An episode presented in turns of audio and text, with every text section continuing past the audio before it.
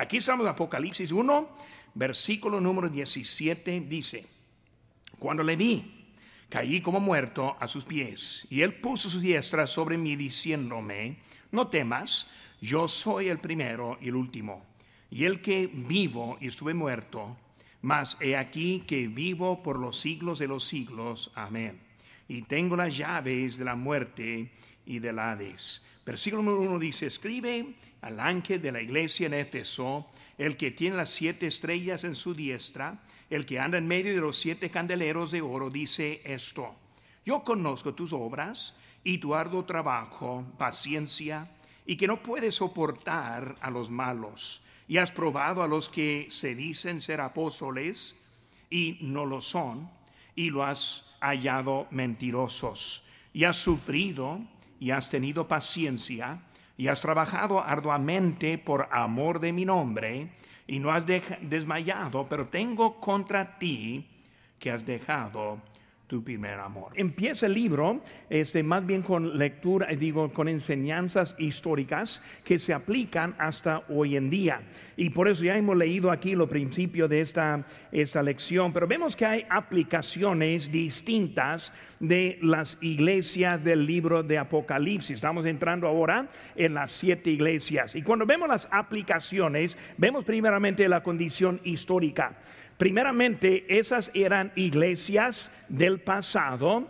Las iglesias, estas siete iglesias, eran iglesias literales y también iglesias que eran distintas con sus problemas verdaderos. Pero lo que estamos viendo de ellos, así eran estas iglesias. Vemos la importancia de la iglesia local aquí que estamos viendo en Apocalipsis. Vemos que Juan no está escribiendo a una iglesia mística y universal, sino que él está escribiendo a las iglesias locales. Por hermanos, hay que siempre hay que ver que la Biblia está escrita a las iglesias locales. Es algo que hay que aplicar en la vida. También vemos, hermanos, solo su condición histórica, sino también espiritual se aplica a las épocas de la iglesia. Vamos a estar viendo que cada iglesia también pertenece a un periodo de tiempo de la iglesia, hablando de la iglesia del tiempo de esta, este tiempo de la gracia.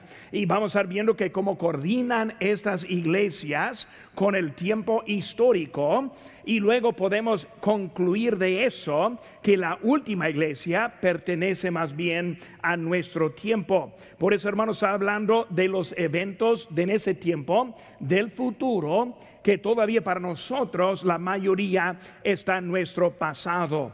Y no solo eso, vemos la condición doctrinal. O sea que estas iglesias y las enseñanzas también se aplican a todas las iglesias y también sus problemas potenciales. Por eso esas siete iglesias que vemos puede también ser aplicada a nosotros o a los miembros de nuestra iglesia, también de otras iglesias. Por eso algo para entender, empezando con esa iglesia. Vemos que esa región de las siete iglesias era lo que es el país de Turquía de hoy en día.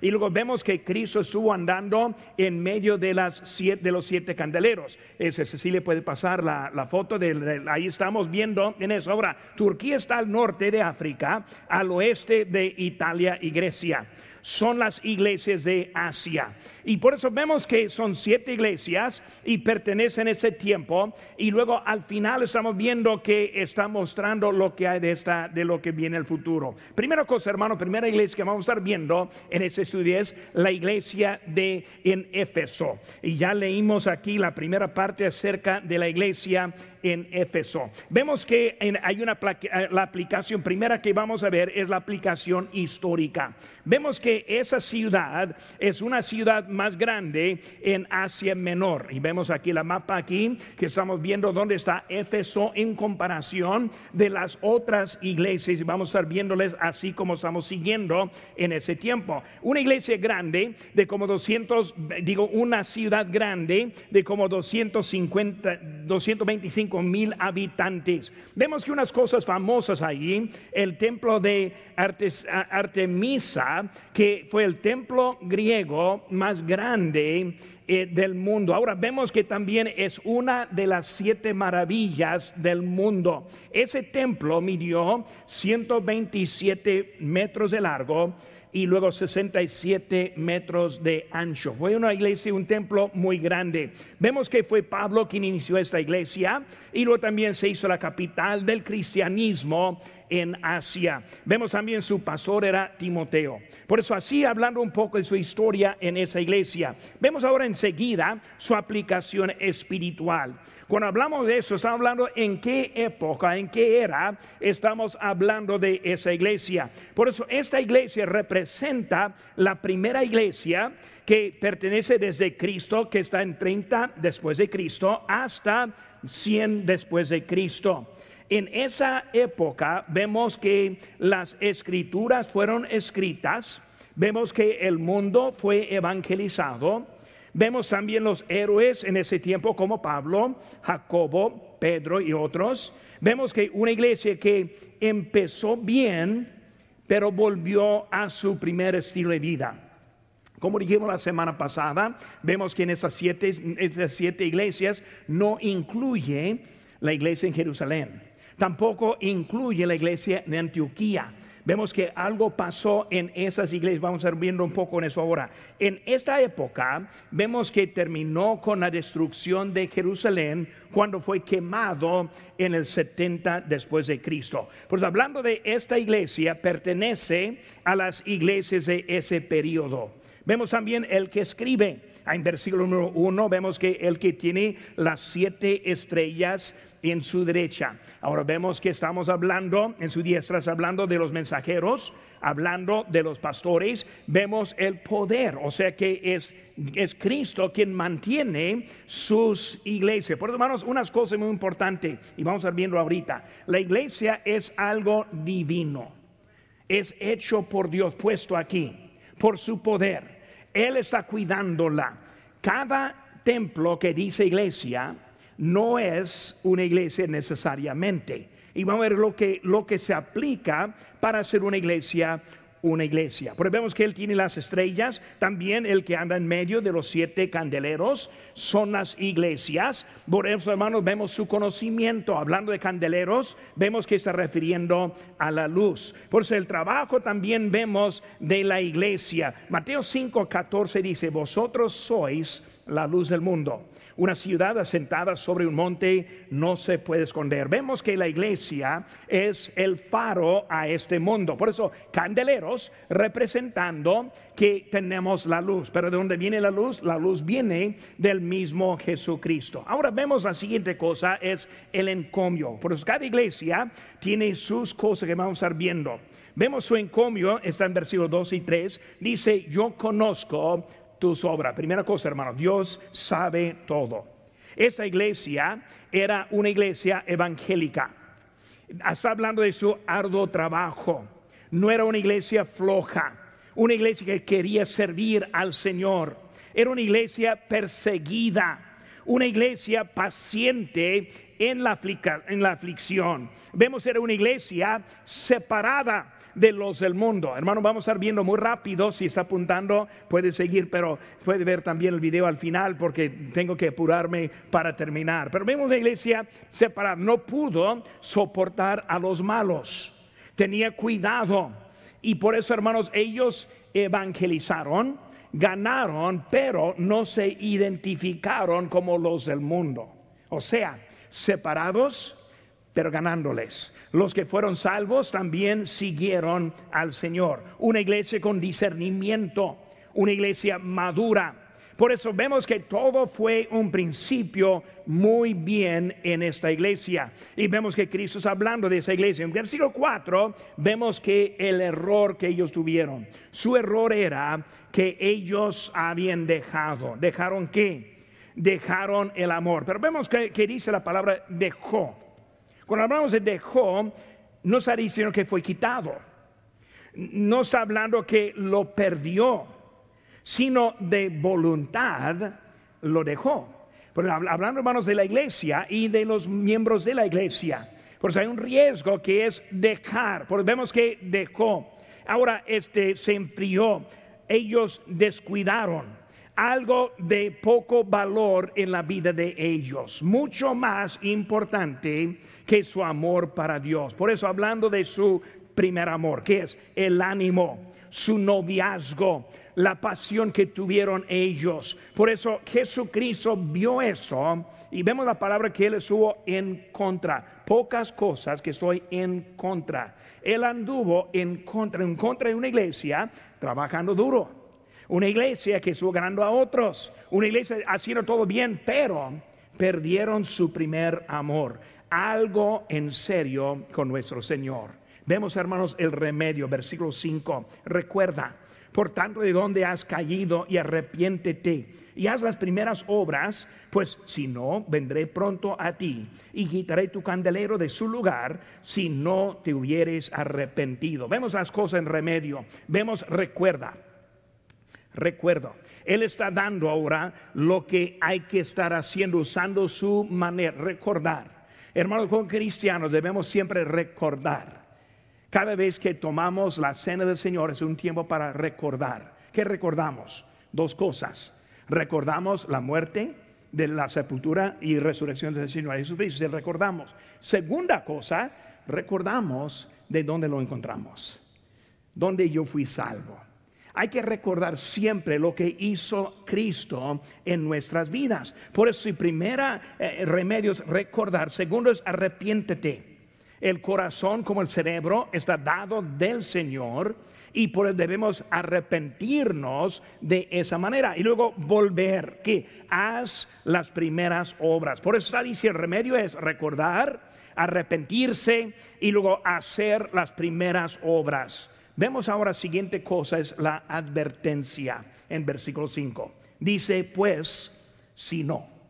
Por eso, hermanos, era una iglesia por la presencia de Cristo. Dice el candelero que estuvo puesto. Hermanos, hay orden en la iglesia verdadera.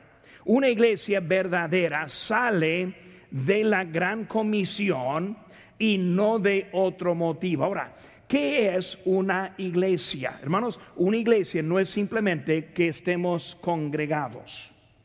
Una iglesia no es necesariamente que tenemos la Biblia aquí en, el púlpito, sino la iglesia es el candelero dado por Cristo. ¿Cómo, viene ese candelero? ese candelero viene por la autoridad que tenemos. Hermanos, esta iglesia fue iniciada. El pastor Chapo fue enviado él no más simplemente llegó, sino vino con orden. Él fue enviado por otra iglesia. Él es ordenado, o sea, una iglesia poniendo la autoridad sobre él para venir aquí a Lancaster. Hermanos, hay orden que es muy necesario en la iglesia. La iglesia, y voy a hablar con, con cuidado, pero la iglesia no es de una división. La iglesia es algo enviado por otra iglesia. Y por eso vemos dos cosas. Vemos que el candelero, ¿qué es eso? El poder y la luz de Cristo. Las estrellas, que es el pastor, quien está enviado por Cristo. Y él habla lo que pasa aquí. ¿Qué pasa? Pues él quita el candelero. Si no vuelvas, va a quitar la, el candelero. Hermanos, hay iglesias que antes más bien eran iglesias, ya no. ¿Qué puede pasar cuando Cristo quita el candelero? Cuando Él quita su autoridad, cuando Él quita su bendición. Él está hablando, hay que tener cuidado con la vida que Él nos ha dado. Y aquí en nuestra iglesia evidentemente vemos la luz dada por Cristo. Pero hermanos, nunca debemos tomar en poco lo que Dios nos ha dado. La iglesia es de mucho valor en nuestro Señor Jesucristo. Pero vemos que está hablando de ese candelero. Si no lo hace, que es la advertencia, va a quitar ese candelero. Vemos, hermanos, que hay un límite de que es una iglesia verdadera. El candelero está en su lugar por el amor, no por la emoción. Dice en la Biblia en Juan 14, 21, el que tiene mis mandamientos y los guarda, él es él quien me ama. Ahora, está hablando del primer amor, ya no tenía. ¿Cómo es la demostración del amor, hermanos? La demostración del amor es cuando hacemos los mandamientos de Cristo. Hay muchos que aman por labios pero por hechos no están, no están obedientes al Señor.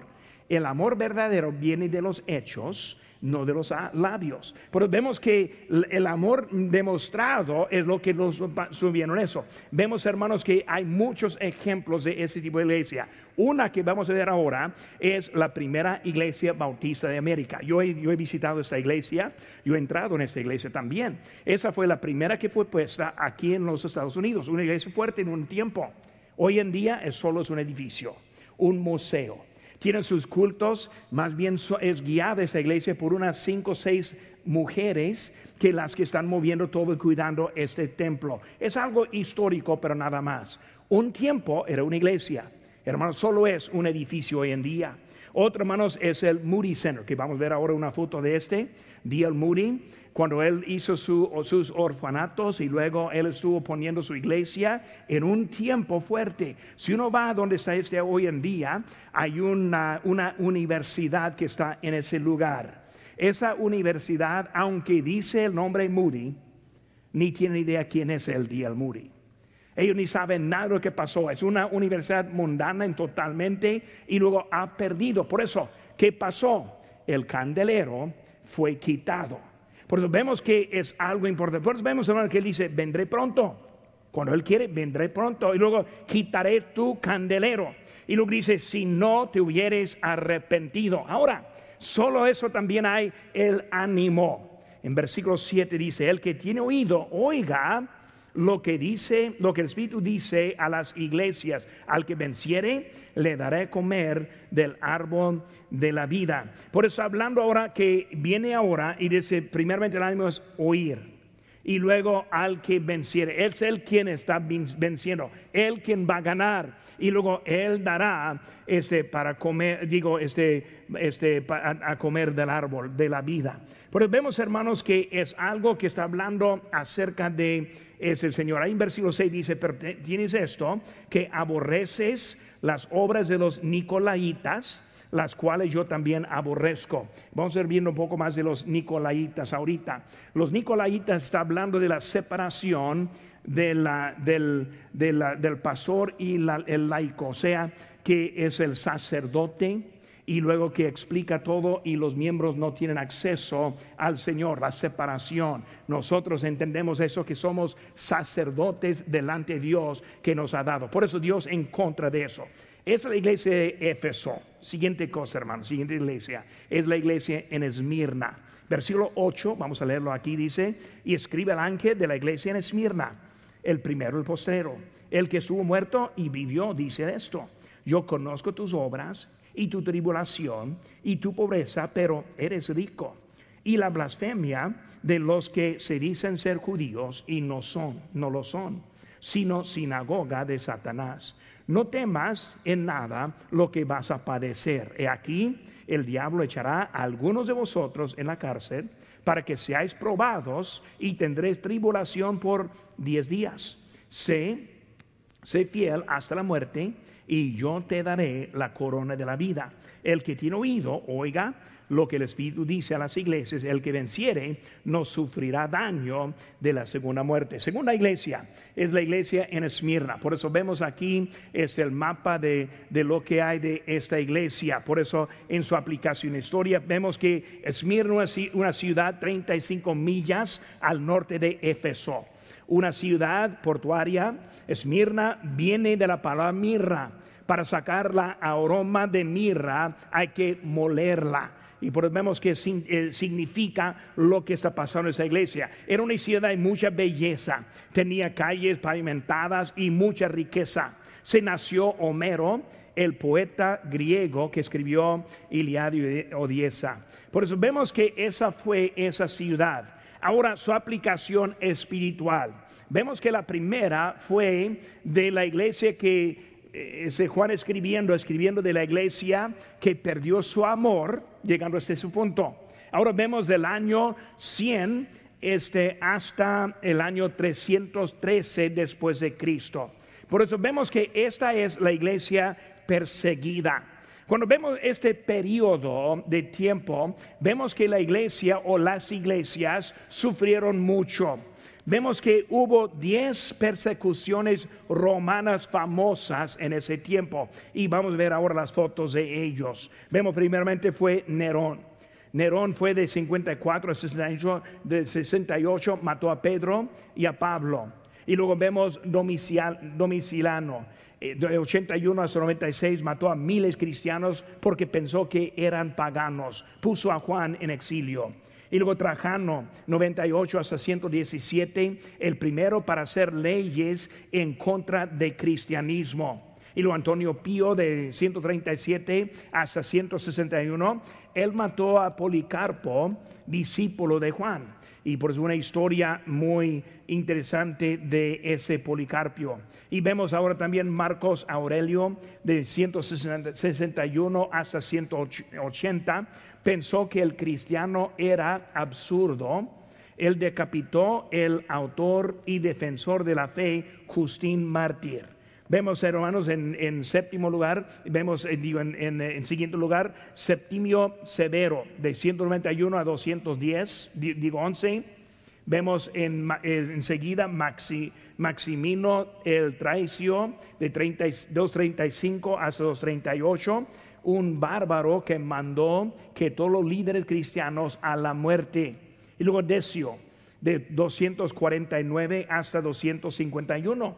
Determinó él de, exterminar el cristianismo. Siguió Valeriano de 253 hasta 260. Y el último, Diocleciano, de 284 a 305, él fue el más severo, pero su propia esposa e hija aceptaron a Cristo. Por eso, en ese tiempo de que estamos escribiendo en Juan, hablando del futuro, nosotros el pasado. Era esos, esos 200 y fracción de años, que eran 10 este, imperios que estuvieron bien severos en contra de la iglesia. Por eso, la iglesia perseguida. Vemos, hermanos, versículo 8, el que escribe.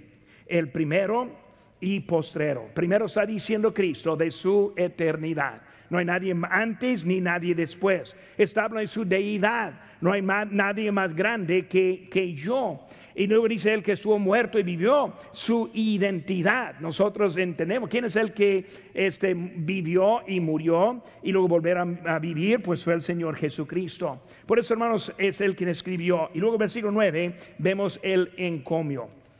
Tuvieron sus obras, o sea, su obediencia. Vemos su tribulación, o sea, su sufrimiento.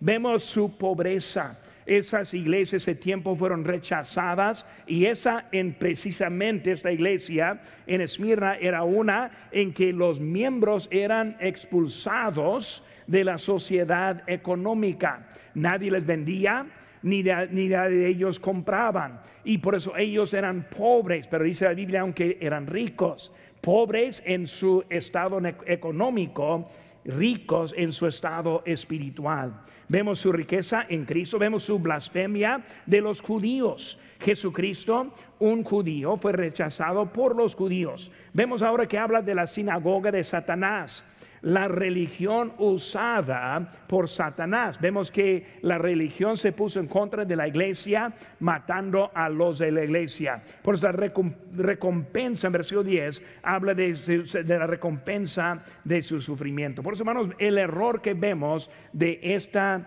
iglesia es que no hubo.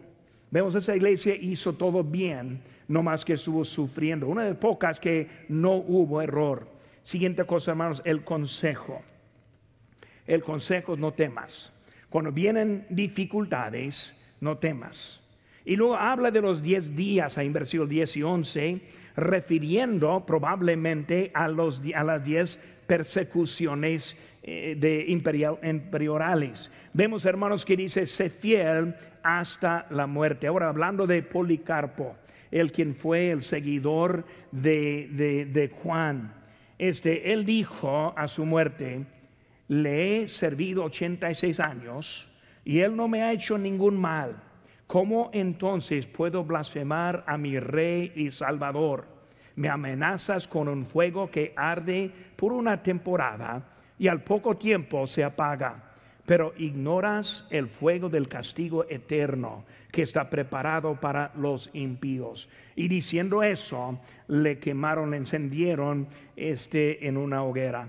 Este, él estuvo allí y luego durante cuando estuvo quemándose con tanto odio a él, le atravesaron con una lanza. Este, vemos que él estuvo allí sufriendo. Por eso, hermanos, no sufrirá daño la segunda muerte. Por eso, Policarpo como otros que murieron la muerte de mártir, este, viven ahora para siempre. Por la iglesia en Efeso, la iglesia es Esmirna. Tercera cosa, hermano, tercera iglesia es la iglesia en Pérgamo. Versículo 12 dice, y escribe al ángel de la iglesia en Pérgamo, el que tiene espada aguda de los filos dice esto. Yo conozco tus obras y donde moras, donde está el trono de Satanás, pero retienes mi nombre y no has negado mi fe ni aun en los días de Antipas, mi testigo fiel fue muerto entre vosotros donde mora Satanás. Pero tengo unas pocas cosas contra ti, que tienes allí a los que retienen la doctrina de Balaam, que enseñaba a Balac a poner tropiezo ante los hijos de Israel y comer de cosas sacrificadas a los ídolos y cometer fornicación.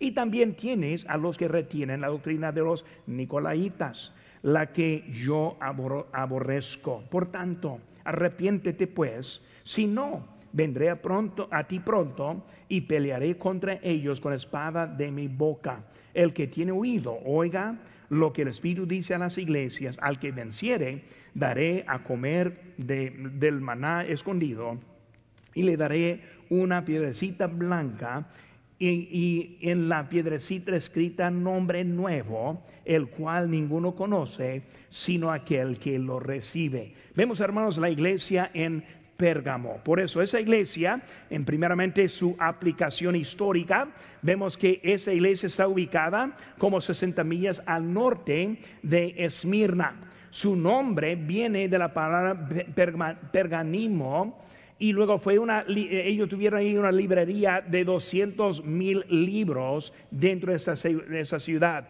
el lugar segundo de todos los libros que había. En la ciudad de Acrópolis fue un templo de Atenas con su altar a Zeus que fue el trono de Satanás. Podemos, vemos su aplicación espiritual hablando de esa iglesia. También, hermanos, esa iglesia fue un lugar de una de las siete maravillas del mundo que fue el estatua, la estatua de Zeus. Ahí estamos viendo lo que hay hasta hoy en día. La iglesia fue autorizada por este el gobierno. Por eso vemos en ese tiempo una unión de la iglesia y el gobierno. El periodo de tiempo es 315 después de Cristo hasta 590.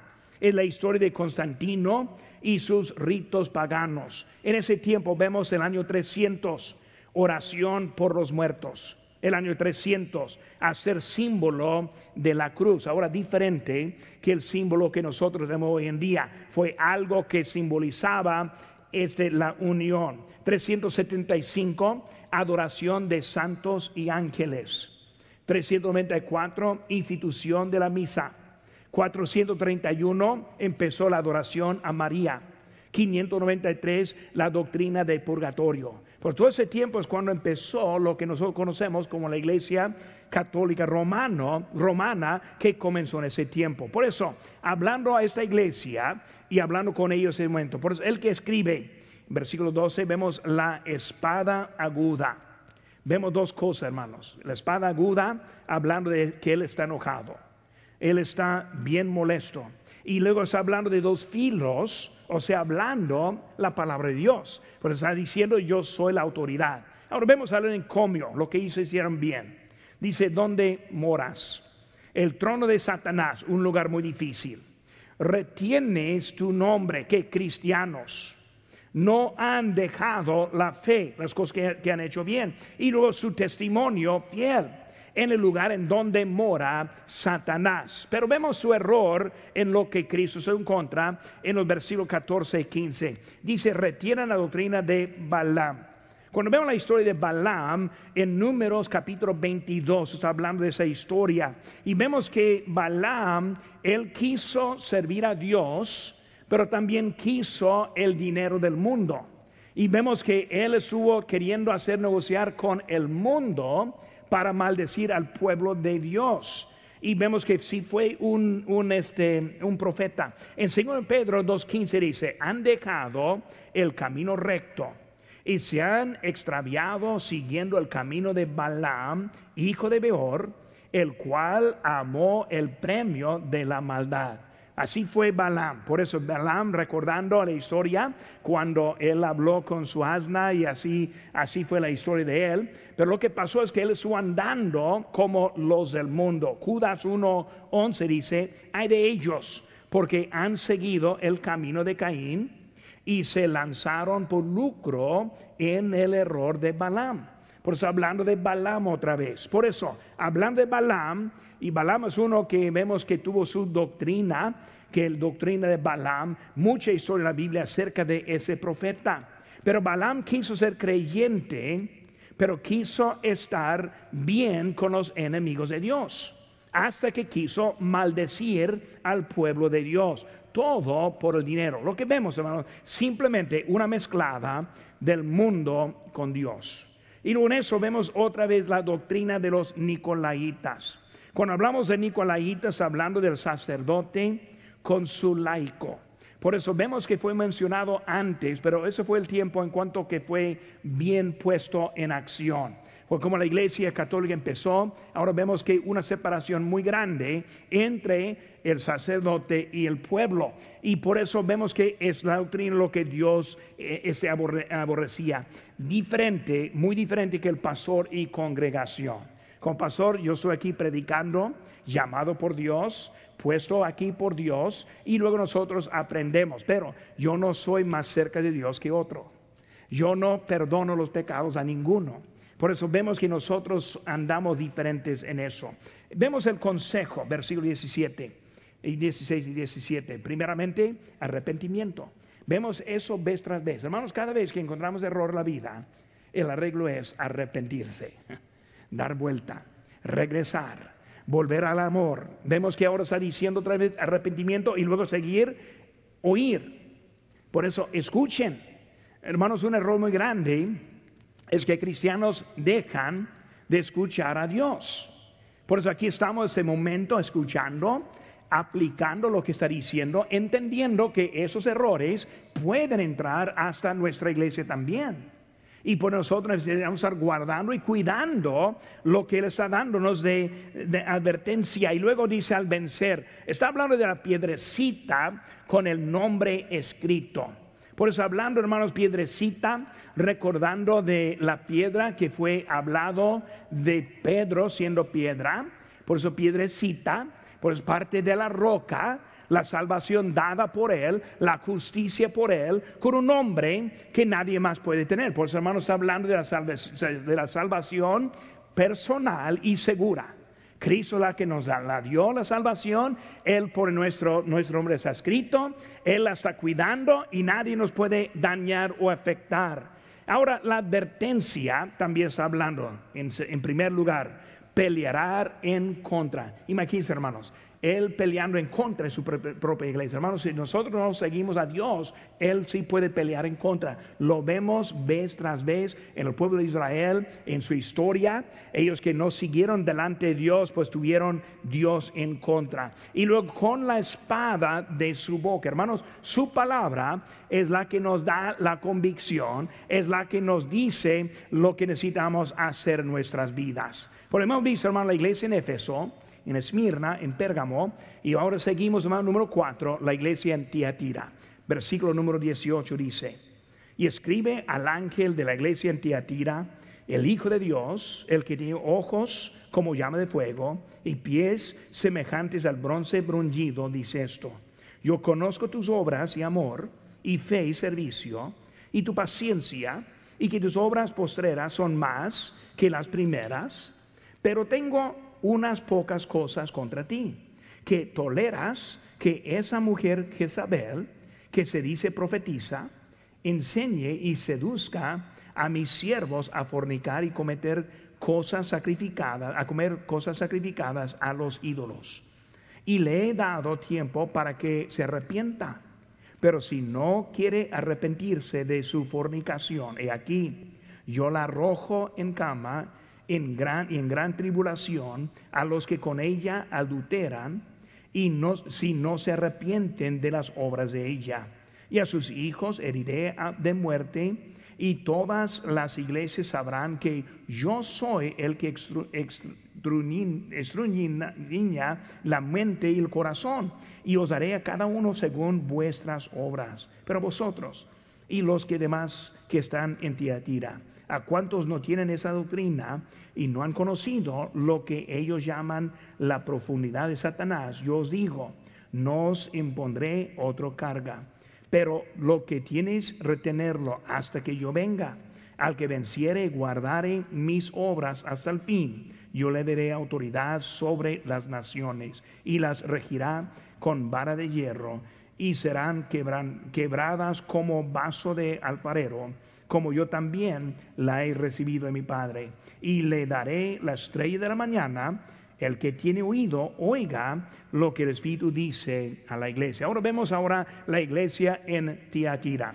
Vemos primeramente su iglesia o su aplicación histórica. Tiatira es conocido por las telas y luego vemos que en su lugar posición donde está esa ciudad. Este, ve también, vemos que Tira Tira fue en donde vivía Lidia, Lidia y la vendedora de púrpura que fue allí en Hechos capítulo 16, una ciudad fundada por Alejandro Magno en 300 después de Cristo. No se sabe mucho de la iglesia en este lugar. Vemos unas cositas, hermanos, en su aplicación espiritual. Vemos que es la iglesia floja. Desde el 590 hasta el 1517 después de Cristo. Vemos que fueron más ese cambios católicos y vemos la digresión en lo que era la iglesia conocida. Encontramos en ese tiempo regeneración bautismal, justificación por las obras, adoración a las imágenes, celibato de los eh, sacerdotes, la adoración a María, confesional y penitencia. Por muchas cosas entraron en ese tiempo en la iglesia bautista, digo la iglesia bautista, la iglesia católica romana. Muy bien, hay que recordar que estamos hablando el tiempo de romano y todo eso son los imperios de los romanos. Por eso el que escribe, versículo 18, ve todo, juzga la iniquidad Dios ahora está en contra de todo lo que está en contra de Él. Vemos el encomio en versículo 19, sus obras y su amor. Ahora, no como Éfeso, que perdió su amor, todavía esta iglesia tiene su amor. Vemos su fe, vemos su servicio, vemos su paciencia, vemos su crecimiento, habla de sus obras postreros mejores que los primeros. Por eso vemos que estuvo madurando como iglesia. Pero vemos el error también en esta iglesia. Su error era tolerar a Jezabel. Cuando hablamos de Jezabel, recordando la historia en el Antiguo Testamento, vemos que ella con su esposo Acab eran muy malos en Israel. Por eso hablando de la fornicación. Ahora, la fornicación, fornicación que está hablando aquí es la fornicación espiritual. O sea que la unión eh, este, del pueblo de Dios con los que no son de Dios. Hablando en este caso mucho de la iglesia católica. En ese tiempo muchos unieron con la iglesia católica. Siempre ha sido un remanente que ha seguido fiel pero vemos que en muchos en ese tiempo, por eso fue algo moviendo desde lo bueno hasta lo malo. Vemos su error, no quisieron arrepentirse. Pues aunque supieron mejor, no iban a arrepentirse y arreglarse. Pues vemos, hermanos, la advertencia. La advertencia que encontramos en versículo 22 habla de la gran tribulación. Ahora Dios está listo para arreglar este libro escrito de lo que es la gran tribulación. Vamos a ir entrando en eso en otros 15 días más. Pero estamos viendo, hermanos, que en ese tiempo que está entrando ahora en contra de la iglesia. Y luego los hijos pagarán. Porque muchas veces, hermanos, los cristianos no, no recordamos que nuestros hijos nos siguen. Y muchas veces la rebelión de nosotros pasa a los hijos. Y por necesitamos recordar de ellos, advertencia y luego consejo. Versículo 24 habla de arrepentirse y luego retener lo que tienes. Por hermanos, estamos viendo las primeras cuatro iglesias de Apocalipsis. Y como digo, eran iglesias verdaderas que vivían en ese tiempo. Pero también esas cuatro, esos cuatro periodos de tiempo de que estamos viendo llegando ahora más cerca de nuestro tiempo. Por eso la iglesia en Éfeso perdió su amor. La iglesia Esmirna, una iglesia débil. La iglesia en Pérgamo, una iglesia eh, este, transigida. vemos la iglesia en Tiatira, la iglesia adúltera. Por eso, hermanos, vemos que la iglesia, él está hablando, dando advertencia, igual como esas iglesias, también a nosotros mismos. Podemos estar viendo cómo está mi vida, cómo sigo yo. Todavía tengo mi primer amor. Todavía le quiero servir como antes. Muchas veces el problema es que andamos débiles, necesitamos ayuda de Dios. Una iglesia transigida que está mezclándose con los del mundo, comprometido con los del mundo. Y luego la iglesia tira adúltera, que está hablando de los que están ahora poniendo otras cosas delante de Dios en la vida. Pues vamos a concluir el culto de esta tarde, nomás con esos pensamientos. La semana próxima las otras tres iglesias que siguen vamos a aprender de esas y siendo la última que pertenece más bien a nuestra época de cualquier otra época. Pero vemos, hermano, la importancia de mantenernos fiel a Cristo.